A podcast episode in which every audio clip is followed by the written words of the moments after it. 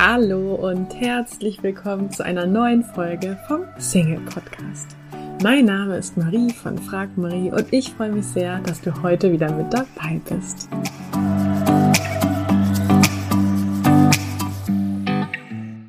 Heute geht es hier im Podcast um das Thema Bindungsangst oder Bindungsängste und ich freue mich sehr dazu, heute ein Interview mit dir teilen zu können, das ich vor ein paar Tagen mit Stefanie Stahl geführt habe. Stefanie Stahl ist eine oder die bekannteste Psychologin Deutschlands. Sie ist ähm, Bestseller-Autorin und ich glaube wirklich seit vielen, vielen Jahren ganz oben in der Spiegel-Bestseller-Liste vertreten mit ihren Büchern. Und ja, wir sprechen über das Thema Bindungsangst, aber natürlich auch generell über das Thema Liebe und Beziehung im Allgemeinen. Sie teilt auch ähm, ein wenig von ihrem persönlichen Weg oder von ihren persönlichen Erfahrungen zum Thema Liebe und Bindung, was ich total schön finde, dass sie da auch ja eben viel Persönliches preisgegeben hat im Interview. Und ja, ich würde sagen, los geht's. Auf dich wartet ein spannendes Interview. Viel Freude und Inspiration beim Anhören. Hallo und herzlich willkommen, liebe Stefanie Stahl. Ja, vielen Dank. Schön, dass du dir die Zeit genommen hast. Ich habe mich schon sehr gefreut, denn ein Verlag hat, glaube ich, mal gesagt, die Frau oder diese Frau therapiert ganz Deutschland.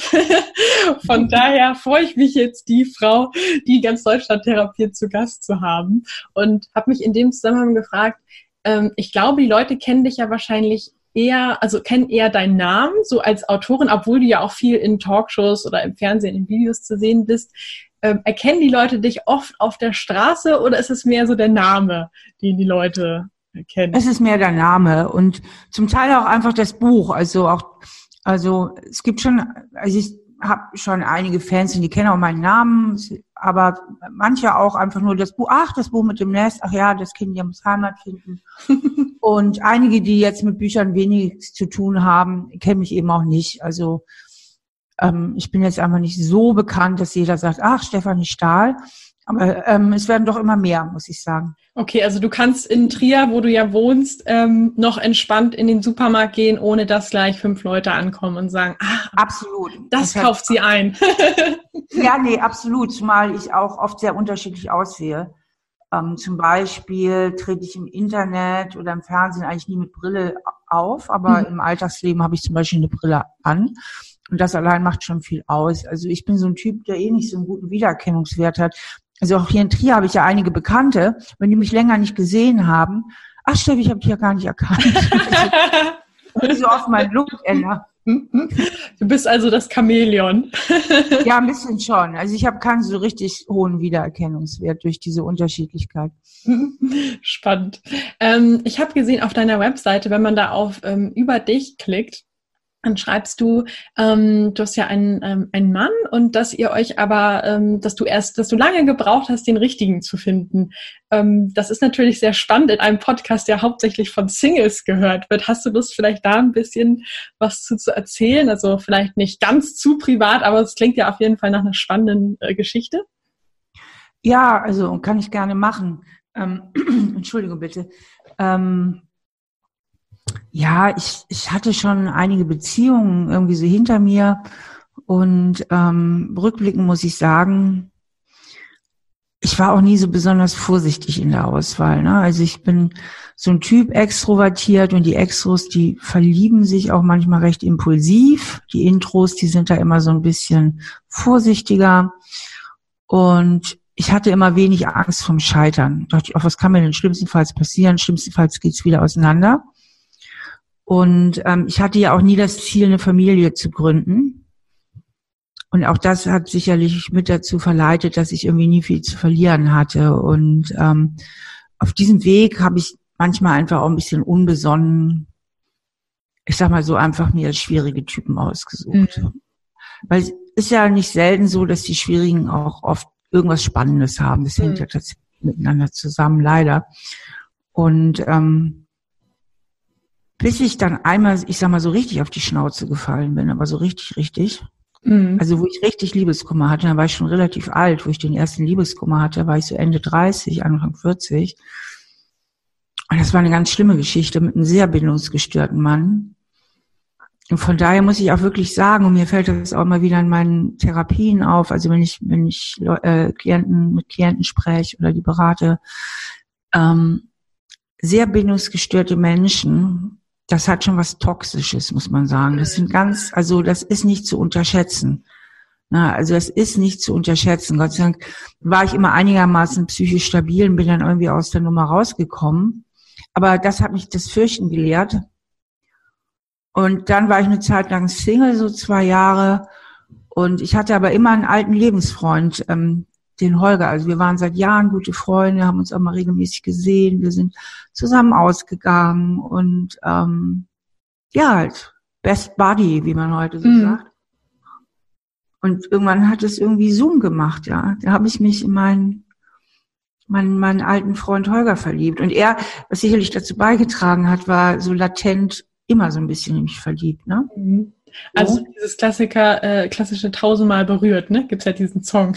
ja, genau. Genau, so war das. Und jetzt, und mit dem bin ich richtig, richtig glücklich. Den kannte ich ja auch richtig gut. Ne? Also von dem wusste ich ja, dass der wirklich ähm, gerade ausläuft im Kopf. Und, ähm, und wir passen auch wirklich von den Persönlichkeitstypen sehr gut zusammen. Ich mache jetzt neuerdings diese Matching-Partys, da geht's ja auch so um Persönlichkeitstypen. Und ich muss sagen, ähm, Holger und ich entsprechen sehr gut diesem Konzept. Also wir passen auch vom Persönlichkeitstyp gut zusammen.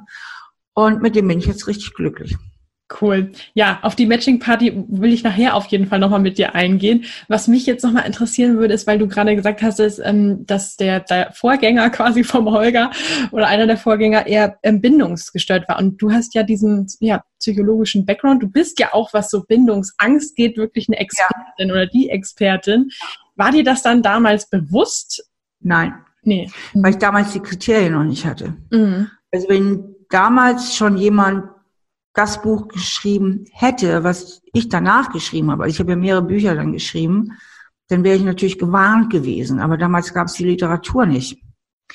Und ähm, weil ich tatsächlich eine der ersten bin, oder die erste muss ich sogar für mich beanspruchen, die das tatsächlich mal so analysiert und zusammengetragen hat. Und ähm, das war ja nicht nur dieser Mann damals, sondern eben auch viele Klienten. Und ähm, ich habe mich ja viel mit dem Thema Bindung und Beziehung sowieso durch meinen Beruf auseinandergesetzt. Und dann habe ich mal recherchiert und bin mal wirklich so, ähm, habe mich schlau gemacht und habe viele Sachen zusammengetragen, äh, eben auch aus Fachliteratur. Mhm. Äh, äh, Sicht. Allerdings muss ich sagen, auch in der psychologischen Fachliteratur gibt es nicht wirklich das, was ich jetzt die letzten Jahre geschrieben habe. Das heißt, meine Bücher zu diesen Themen sind, basieren sowohl auf dem, was die Forschung schon herausgefunden hat, als auch auf innovativen Gedanken und innovativen Ansätzen von mir. Mhm. Und das scheint ja wahnsinnig viele Menschen anzusprechen, weil ganz, ganz viele erzählen mir, das ist ja Wahnsinn. Das ist ja Wahnsinn. Das ist ja wie wenn du dabei gewesen wärst in unserer. ja, wie wenn du bei uns im Wohnzimmer ja? das Gefühl hat, ey, die spricht ja eigentlich gerade von mir. genau. Und das haben Menschen ganz oft. Und weißt du, woran das liegt? Das liegt daran, dass ähm, es im Grunde genommen bei all diesen Geschichten wahnsinnig rote Fäden gibt. Also was scheinbar so unglaublich einmalig und individuell und ähm, ganz äh, ungewöhnlich erscheint, ist es im letzten nicht, weil die Strukturen in diesen, in dieser Art von Beziehungen, überhaupt die psychischen Strukturen im letzten von uns, uns Menschen ganz einfach sind. Und deswegen erkennen sich so viele wieder, weil ich die Struktur dieser Art von Beziehungen eben aufdecke. Mhm. Und dann sagen alle, ja, stimmt, genau das ist es ja eigentlich. Ne? Und, ähm, und, und dadurch erkennen sich so viele wieder. Weil es ist immer noch Thema und Variation, sage ich. Ja. Die Grundthemen sind immer dieselben. Also die individuelle Ausschmückung, ob man sich dann auf Kreta getroffen hat oder in Frankfurt oder ob man rechts essen gegangen ist oder links oder ob man dreimal in der Kiste gelandet ist oder 20 Mal, das ist egal. Also, weil die Grundstruktur ist dieselbe. Mhm. Mega spannend. Das heißt, du bist letztendlich zu diesem Thema Bindungsangst so aus verschiedenen ähm, Richtungen gekommen. Ne? Einmal ja. durch deine Arbeit als Therapeutin, also mit deinen Klienten, ja. irgendwie dann auch aus persönlicher Erfahrung und ja. dann hast du eben auch noch versucht, das mit einzubinden, was ähm, andere schon rausgefunden haben, wobei das halt noch relativ überschaubar war. Ne? Ähm, ja, genau. Und ich habe ähm, früher habe ich das immer so ein bisschen unter Verschluss gehalten, weil ich wollte nicht in irgendwie in diesen Geruch kommen, ja, Steffi Stahl schreibt ihre, über ihre persönlichen Geschichten, mm. ja. Mm. Weil ich habe wirklich, wirklich den Anspruch, weil ich bin ja Psychologin, studierte Psychologin, ich hab, bin ausgebildete Psychotherapeutin, ich war jahrelang äh, Gerichtsgutachterin, viele Jahre. Ich habe wirklich den Anspruch, eben auch ähm, einen Fuß in der Wissenschaft zu haben. Mhm. Und ich wollte nicht in diese Ecke kommen, ja, jetzt verarbeitet sie ihr privates Liebesleben. Also geht gar nicht. Aber inzwischen bin ich darüber einfach so ein bisschen hinausgewachsen. Ich habe inzwischen so eine gewisse Gelassenheit und auch ein gewisses Standing, dass ich heute sagen kann, okay, ähm, ich war damals auch, ähm, auch, auch selbst betroffen und ich weiß auch persönlich, äh, wie das geht und wie sich das anfühlt. Also heute habe ich so die Souveränität, damals hatte ich sie nicht. Ja, kann ich nachvollziehen. Und ich glaube, die Leute fühlen sich ja auch einfach nochmal viel verstandener, wenn sie merken, hey, die schreibt nicht nur theoretisch wissenschaftlich über dieses mhm. Thema, sondern ähm, sie kennt das auch persönlich. So, ne? genau. Also, das glaube ich ist ja nochmal wirklich authentischer. Ähm, wenn du sagst, hey, viele erkennen sich da wieder, wenn du jetzt einfach nur mal so ganz grob schätzen müsstest, also was glaubst du irgendwie, der wievielte, jeder wievielte ist irgendwie, hat mit diesem Thema zu tun? Ich will jetzt gar nicht sagen betroffen, aber so, ähm, dass Muss das, doch äh, verbreiteter ist. Hm?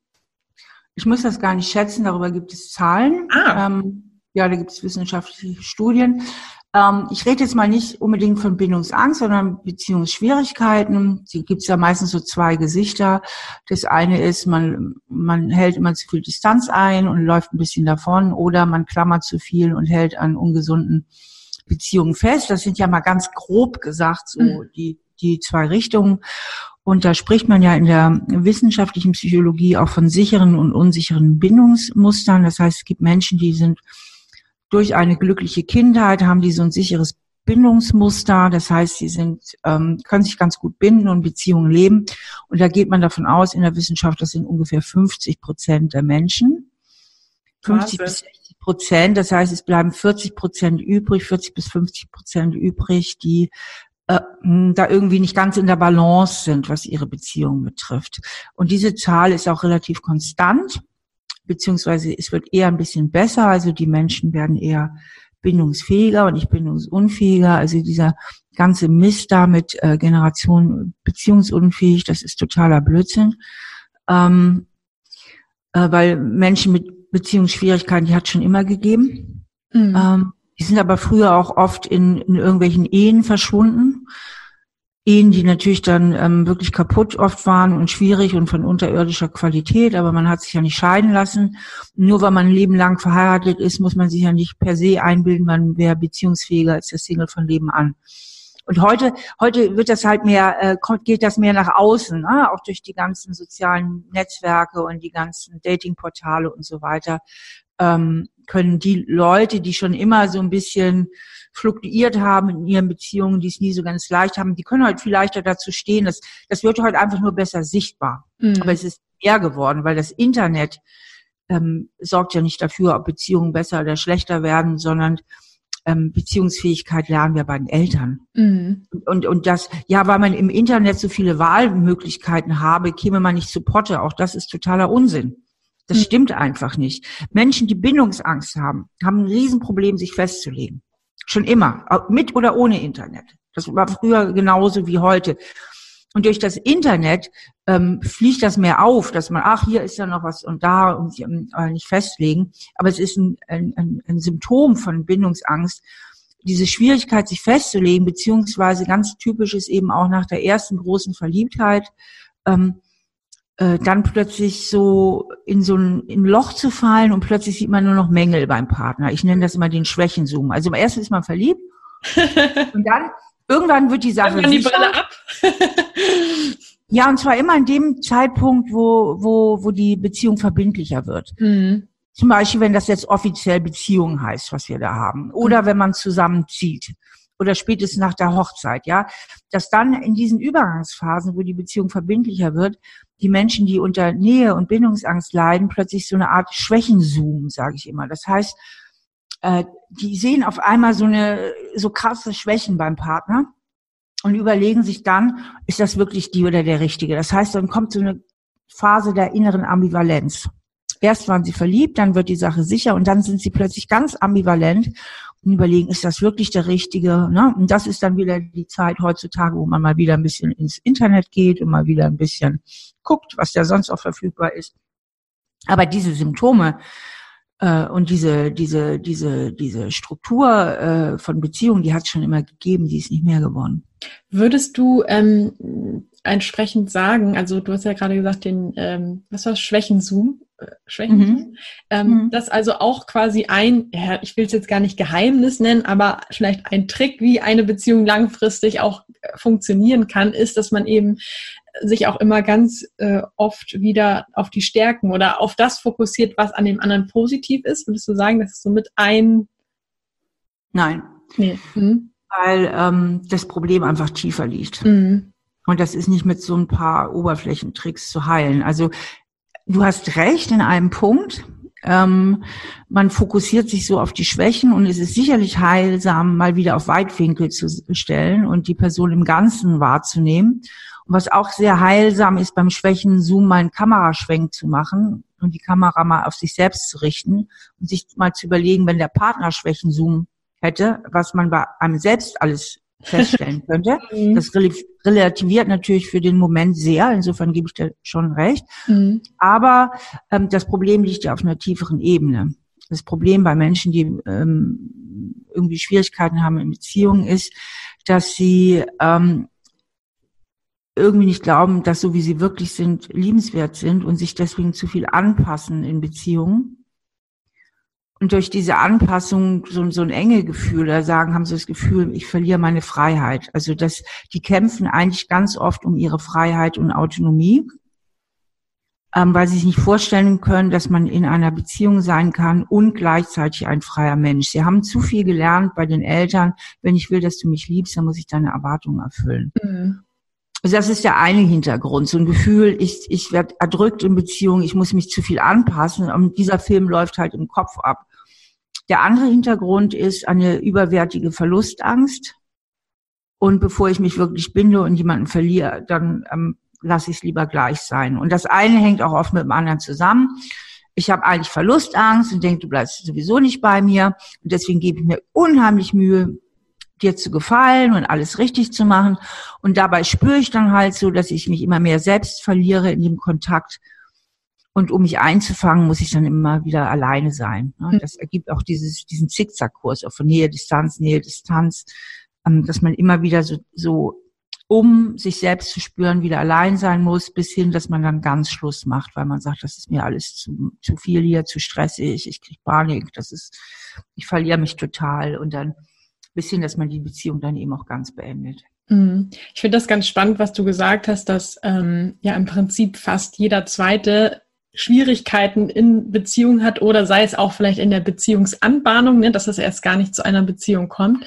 Ähm, ich würde ganz gerne nochmal, oder vielleicht kannst du nochmal auf die Form, wie Bindungsangst auftreten, eingehen, weil ich glaube, so der Klassiker, den man mit Bindungsangst wahrscheinlich erstmal verbindet, ist mehr so, ähm, ganz platt gesagt, der, der Mann, ne, der sich nicht binden will und irgendwie immer wieder abhaut, wenn es zu eng wird. Aber es gibt ja offensichtlich, du hast es ja gerade schon mal erwähnt, dass es eigentlich auch immer zwei Formen gibt, also auch die, die eigentlich klammern. Vielleicht ja, und es gibt aber auch viele Frauen, die unter Bindungsangst mhm. leiden. Ich habe ja, ich gebe ja Seminare zu dem Thema und da sind genauso viele auch Frauen, die immer wieder so das Weite suchen, sobald die Beziehung enger wird. Das Problem ist ja das, dass es Männer und Frauen, die dieses Problem haben, passiert, dass sie einer Zielperson ewig hinterherlaufen können, die sie nicht wirklich haben will. Denn solange nichts wirklich fest und eng und sicher ist, bricht die Bindungsangst ja gar nicht aus. Die bricht mhm. da erst aus, wo der andere sagt, ich will dich jetzt auch haben. Das ist ja das Fatale. Deswegen sagen ja auch viele Menschen, die unter Bindungsangst leiden. Ähm, ach was, Bindungsangst habe ich nichts mit zu tun. Im Gegenteil, ich habe eine wahnsinnige Sehnsucht nach Liebe und Beziehung. Ich war auch schon so verliebt, aber leider dann in die falschen, wo es nicht geklappt hat. Und da, wo es geklappt hat, die fand ich dann nicht so toll. Und das ist eben genau das Typische. Also im Grunde kann man diesem Verliebtheitsgefühl nur richtig Raum geben, wenn alles noch sehr unsicher ist und nicht ganz fest. Und in dem Moment, wo es fest und verbindlich wird, ähm, da spreche ich eben auch in meinen Büchern vom plötzlichen Gefühlstod. Mhm. Dass plötzlich die Gefühle alle weggehen. Aber erst, wenn es verbindlich wird. Mhm. Das heißt, die Bindungsangst kann wirklich in verschiedenen Formen genau. auftreten. Und genau, und vor allen Dingen auch bei einer und derselben Person. Dass die mal in einer Situation war, in einer Beziehung, wo sie eher hinterhergelaufen ist und bildet sich dann ein, das war meine große Liebe, weil da die Gefühle so intensiv waren. Und in der anderen Situation ist sie dann eher diejenige, die immer wieder Distanz herstellt und wo die Gefühle dann weggehen und ähm, weil der andere sich eben wirklich auf sie eingelassen hat und dann das nicht mehr funktioniert. Wenn jetzt jemand zuhört und sich denkt, hm, eigentlich hätte ich jetzt gedacht, das Thema Bindungsangst ist, mit dem habe ich gar nichts zu tun, aber irgendwie jetzt, wo, wo, wo die Steffi so erzählt, denke ich mir jetzt vielleicht, also woher weiß, weiß ich jetzt zum Beispiel als Hörer, dass ich mich mit dem Thema Bindungsangst vielleicht mal beschäftigen sollte, dass ich vielleicht doch betroffen bin? Mhm. Also erstmal genau wie du sagst, dass man einiges von dem, was ich jetzt hier erzähle, von sich kennt und wiedererkennt. Ähm, also die typischen Symptome ist, ich sag mal, wer, wer bis 40 keine äh, wirklich längere, stabile Beziehung hatte, sollte sich mal vielleicht mit solchen Büchern befassen. Mhm. Ähm, wer leidenschaftlich verliebt sein kann und aber immer, wenn es dann ernst wird und eng wird über eine längere Zeit, sagt, oh, das wird mir hier zu eng oder irgendwie die Gefühle sich so verändern und man mehr so Fluchtgedanken hat und so eine starke Ambivalenz äh, verspürt, der sollte sich mal mit dem Thema beschaffen, befassen. Wer das Gefühl hat, ich brauche irgendwie den perfekten Partner, der sollte sich mit dem Thema befassen. Wer das Gefühl hat, ähm, wenn ich mich wirklich auf eine Beziehung einlasse, dann, dann habe ich aber auch mein Recht verwirkt, mich nochmal zu trennen. Ja, also ich darf mich dann auch nie wieder trennen. Der sollte sich auch mal mit dem Thema befassen. Wer sich immer das Gefühl hat, in die Falschen zu verlieben, ähm, der sollte sich auch mal mit dem Thema befassen. Und wer sagt, ja, okay, ich hatte schon langjährige Beziehungen, aber da lief es nie mit dem Sex. Ne? Das hat man ja auch oft. Also Bindungsängstliche können meistens entweder Beziehung oder Sex. Beides geht auch nicht so gut unter einen Hut. Ne? Also das bindungsängstliche Beziehungen starten sehr leidenschaftlich und in dem Moment, wo es verbindlich wird, verliert der aktiv bindungsängstliche Partner, das ist immer der, der so die Distanz wieder sucht, auch unheimlich das sexuelle Interesse an seinem Partner. Also das kann eigentlich kaum aufrechterhalten werden in der Beziehung. Oder ähm, der Sex bleibt, aber es ist eine wahnsinnig zerstrittene Achterbahnbeziehung. Das ist auch noch eine Möglichkeit. Ne? Finde ich mega schön. Und dann gibt's, Entschuldigung, als letztes Als letztes Symptom gibt es natürlich noch äh, die Leute, deren emotionale Temperatur konstant niedrig ist. Das sind bei mir die sogenannten Maurer, also die sich auch gar nicht so leidenschaftlich ver, äh, verlieben, sondern die immer auf so einem konstant niedrigen Niveau fahren. Die, die können auch durchaus sogar heiraten, aber das sind so diese passiv-aggressiven Stoffe, von denen eigentlich nie viel kommt. Also Leute, die quasi andere an sich ja nicht so richtig ranlassen? Genau, mhm. so aber auch keine großen Höhen und Tiefen haben. Also viele Bindungsängstliche, die kennen dieses Gefühl leidenschaftlich verliebt und dann stürzen sie wieder in Zweifel. Ne? Also die so, eine, so eine unheimlich hohe Amplitude an Gefühlen fahren, hoch und runter, vor und zurück. Und dann gibt's aber auch die, die eigentlich nie eine hohe Amplitude haben. Ja, also die so, so konstant irgendwie auch in der ersten Zeit, wenn sie jemanden kennenlernen, jetzt nicht allzu sehr verliebt sind, sondern irgendwie immer so lauwarm sind. Ne? Auf diese lauwarme Art können die auch ganze Ehen überleben. Ne? Aber es ist, entsteht halt nie wirkliche Nähe. Und ähm, wenn, wenn man jetzt selber vielleicht weniger Bindungsangst hat, aber ähm, woran merkt man dann, dass man es vielleicht gerade mit jemandem zu tun hat, der bindungsängstlich ist, dass der einfach ähm, Signale sendet, die nicht, ähm, die sich äh, vielleicht, ähm, die eben nicht gleich sind? Also was man immer mal das Gefühl hat, so, hä? Oder ähm, woran erkenne ich das? Ähm, ähm, ich denke, da, genau, man spürt sehr früh oder recht bald, dass irgendwie so, ein, so, ein, so, ein, so eine Hin und Her von Nähe und Distanz ist. Also es mhm. ist ja unangenehm. Also oft, oft, wie gesagt, beginnen bindungsängstliche Beziehungen sogar sehr leidenschaftlich. Und dann sagen wir mal, man zieht dann zusammen und plötzlich wird alles anders. Plötzlich hat der andere wahnsinnig viel zu arbeiten oder er verschwindet in umfangreichen Hobbys, er wird unzuverlässig der wird plötzlich liebloser, distanzierter, kälter und man denkt, was ist denn jetzt los? Also man spürt eigentlich so, dass der andere einem entgleitet. Mhm. oder beim Kennenlernen. Es gibt so Momente totaler Nähe, wo man denkt, der ist doch total verliebt und dann, und dann geht er wieder so zurück. Ne? Und beim nächsten Mal ist wieder alles ganz anders. Also so immer so ein, so ein Vor und Zurück zwischen Nähe und Distanz, wo man ganz verunsichert ist. Was, was soll denn das jetzt hier eigentlich? Ne? Was passiert denn hier?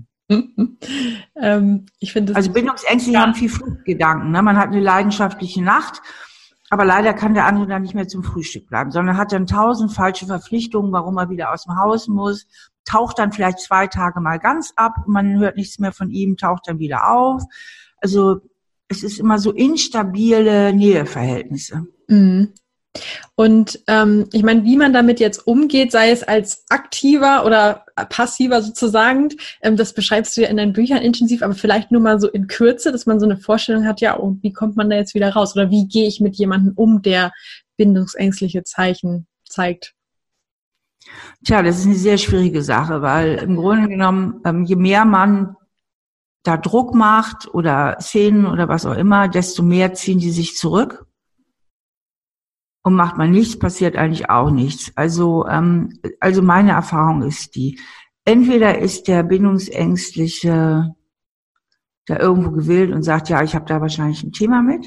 Mhm. Man kann drüber reden, man liest mal ein Buch oder was auch immer, geht vielleicht sogar in Therapie.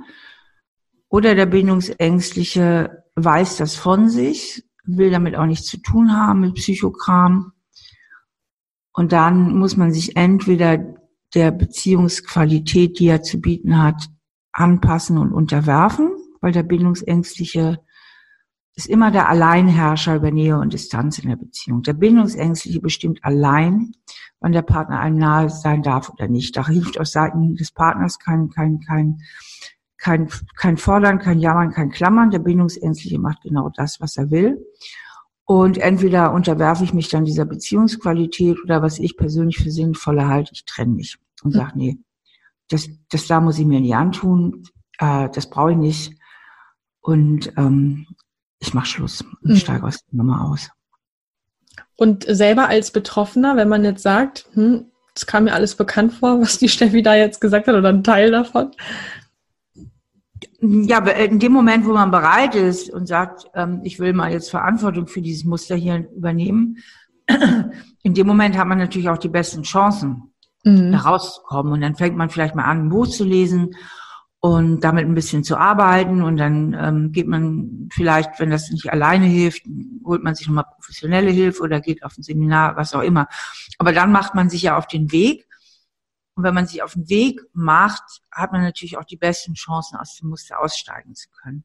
Denn ein Problem ist gewiss bei bindungsängstlichen Menschen, sie haben eigentlich immer nur zwei Optionen. Entweder laufen sie jemand hinterher, den sie nicht kriegen und sind furchtbar verliebt, oder sie kriegen jemand und sind nicht mehr, also lieben den nicht mehr und laufen wieder davon. Aber sie kommen eigentlich nie in eine glückliche, harmonische Beziehung. Mhm. Das heißt, der Ausweg liegt eigentlich darin, sich zum einen darüber erstmal bewusst zu werden und sich zum anderen Absolut. dann mit dieser Angst auseinanderzusetzen. Ja. Genau. Also der Ausweg liegt sozusagen im Innen. Mhm. Für einen aufzuhören, darauf zu warten, dass endlich der richtige Partner kommt, weil mhm. da liegt die Lösung nicht. Mhm. Der richtige, der scheinbar richtige Partner ist in dem Moment, wo er sich wirklich einlässt und was von einem will, schlagartig schon wieder der falsche Partner. Mhm.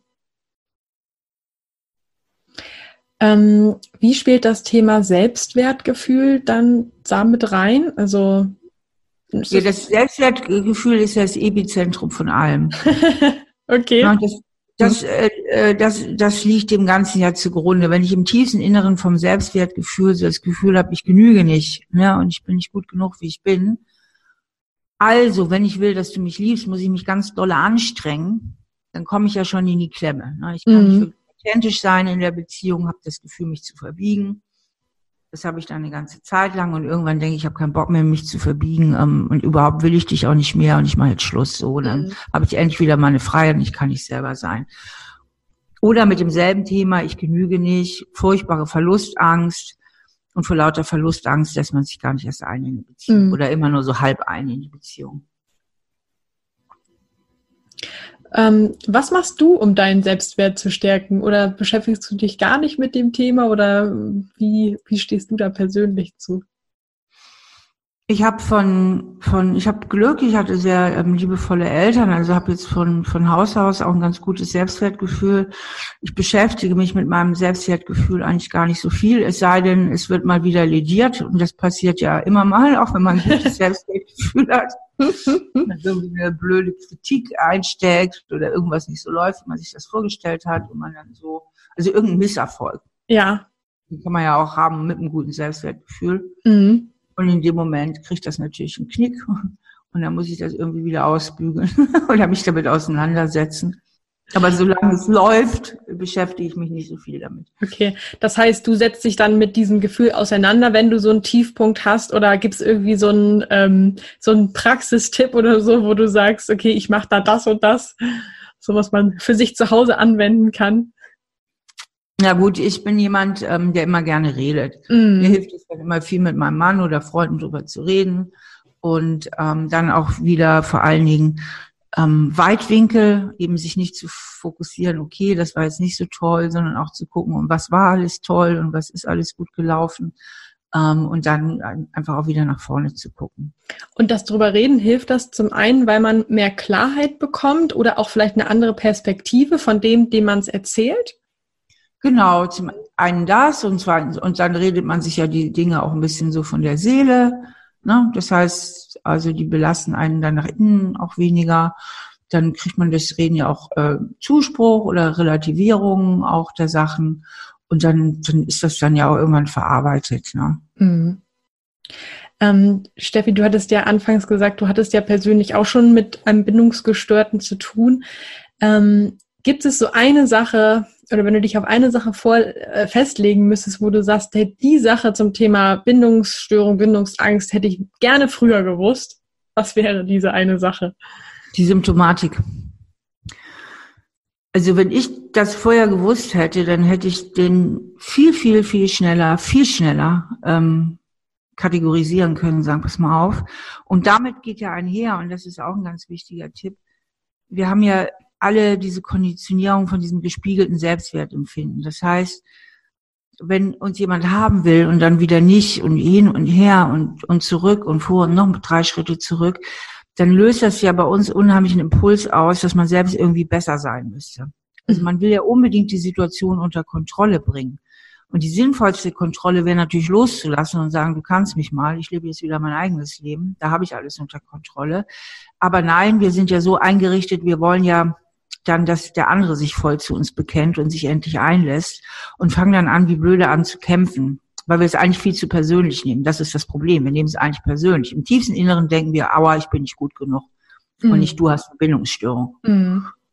Und, ähm, und dadurch entstehen halt so ganz unheilvolle Problematiken. Und wenn ich das vorher so ganz klar erkannt hätte und diese ganzen Mechanismen, auch wie die Partner dann draufkommen, wie ich es in meinem Buch beschrieben habe, dann hätte ich das viel, viel schneller durchschaut und ähm, hätte wahrscheinlich mich schon gar nicht auf den Typen überhaupt am Anfang eingelassen. Oder die Hände, äh, die Beine in die Hände genommen und weg. Ja, genau.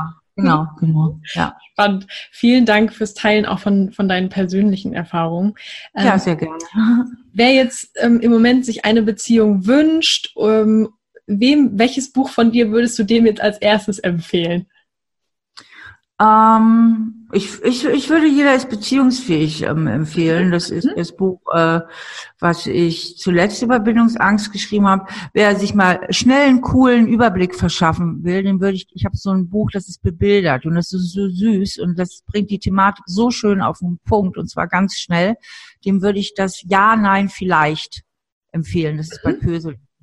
Mhm. Und sehr gefällt mir auch mein Jein-Buch. Das ist das erste, was ich geschrieben habe, weil das die ganzen Sachen nochmal sehr auch beschreibt mit ganz vielen Beispielen. Ich wiederhole mich ja nicht so gerne in meinen Büchern. Mhm. Und deswegen sind die Inhalte schon unterschiedlich auch. Ah, okay, das wäre nämlich jetzt meine nächste Frage, weil du hast ja einmal das Jein und vom Jein zum Ja, also man kann quasi guten Gewissens beide lesen ja, und wird neuen Input Jein.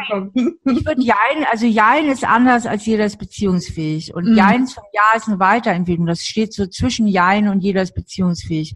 Also am ehesten würde ich das vom Jein zum Ja auslassen. Mhm dann, jeder ist beziehungsfähig und vielleicht vorher Jein. Aber ein Buch reicht auch. Und wer, wie gesagt, wer einen Schnellüberblick haben will, der liest das kleine Buch, das Ja, Nein, vielleicht mit den Bildern von Kösel. Super. Ähm, zum Abschluss frage ich meine Interviewgäste immer noch, ob sie ein Zitat haben oder irgendwie so ein Lebensmotto, was sie begleitet. Gibt es da bei dir was? Etwas, was über deinem Zwei. Ja, gerne auch zwei. das eine ist, es gibt nichts Gutes, außer man tut es. Mhm. Sehr platt, aber wirklich wahr. Also der Mensch bemisst sich immer in der Handlung. Das findet man auch gerade bei diesem Beziehungsthema. Es gibt Leute, die sind Meister im Labern, aber ähm, letztlich passiert gar nichts. Na, also da muss man auch die Menschen immer an ihren Handlungen bemessen und nicht an ihren Worten. Und das andere Motto ist von meinem Vater, ähm, ich bin mit dem Spruch aufgewachsen, wem soll das schlechte Leben nutzen? also das ist so eine Aufforderung dazu, das Leben zu genießen und das ist auch ein Motto von mir. Sehr cool. Vielen Dank fürs Teilen. Und jetzt möchte ich noch kurz mit dir über deine Matching-Party sprechen. Das, sprechen. das habe ich nämlich gestern erst auf deiner Webseite gesehen und dachte, was für eine coole Idee. Magst du selber vielleicht ein paar Worte dazu sagen, was sich dahinter verbirgt? Ja, also ich habe mir überlegt, ähm, ich hätte mal Lust, also ich finde Bücher schreiben ist, ist finde ich anstrengend. Ne? Also ja. es ist wirklich nicht leicht und ich sitze da nicht und ich sage, juhu, jetzt schreibe ich ein Buch. Ähm, auch wenn man das in Büchern später oder vielleicht gerade deshalb sogar nicht anmerkt. Alle sagen, oh, das ist so leicht geschrieben, aber dahinter steckt eben viel Arbeit. Was ich viel lieber mache als Bu Bücher schreiben, ist eigentlich Party. Und ich habe schon auch wahnsinnig viele Partys in meinem Leben gegeben. Das heißt, ich weiß, worauf es ankommt, um eine gute Party zu machen. Und dann dachte ich, ich könnte ja die Matching Party machen. Mein erstes Buch, so bin ich eben. Das befasst sich ja mit Persönlichkeitstypen. Es gibt ja insgesamt 16 verschiedene Persönlichkeitstypen.